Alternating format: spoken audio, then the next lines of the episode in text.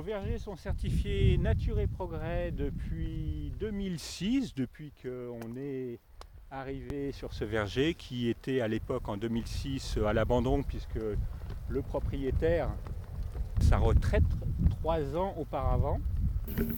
Au verger, donc, ça se répartit sur plusieurs parcelles puisque c'est un verger en Cévennes, donc ce sont des petites parcelles. Ici, on a la chance d'être sur une parcelle en bord de rivière, donc c'est un terrain quand même très limoneux euh, qui fait que euh, on a une, deux, trois, quatre parcelles différentes.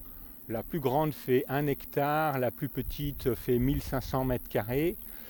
Et donc on a en totalité 350 euh, arbres en verger de plein vent et 600 arbres en nouveau verger palissé que nous avons donc ici. C'est évidemment un système qui permet d'irriguer sans aucune énergie Et c'est à mon sens le meilleur des systèmes puisque sur le kilomètre 5 qui est parcouru par le Béal, eh bien évidemment il y a tout un écosystème le long de ce béal, voire dans le béal, puisqu'on a des écrevisses, etc. etc. Donc euh, c'est vraiment, euh, c'est vraiment quelque chose de très positif concernant la biodiversité.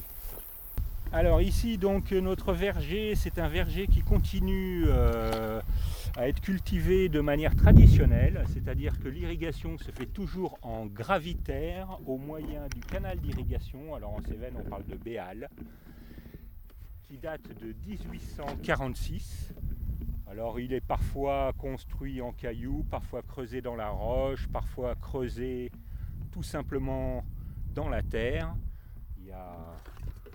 Voilà, il mesure 1,5 km et donc euh, on fait comme dans plein d'endroits de la planète, c'est-à-dire qu'au au moyen de vannes, on ouvre d'un côté, on ferme de l'autre, et donc c'est simplement la poussée du courant de la rivière qui fait qu'à l'arrivée, l'eau continue.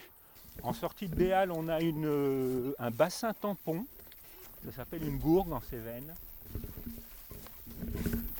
qui nous permet en cas de forte sécheresse de pouvoir continuer à irriguer, avoir de l'eau en ouvrant et en fermant la gourde au fur et à mesure. Donc voilà, on a 80% de euh, rainette blanche du Vigan, 20% de golden sur le verger. Et voilà, alors les pommes évidemment, euh, ça demande beaucoup de soins et d'attention tout au long du cycle végétatif, c'est-à-dire à partir du débourrement du bourgeon fruit, ça c'est en général fin février, début mars, jusqu'à la récolte, voire après pour euh, donc les soins d'automne pour préparer l'hiver. Donc là on est à côté d'un golden et on fait en sorte de vider les pièges pour les frelons parce que ici on a beaucoup de frelons européens et asiatiques donc on fait un petit mélange sirop et bière. Et c'est très efficace. Très efficace. Les pommes commencent à être à bonne maturité, donc elles sont sucrées.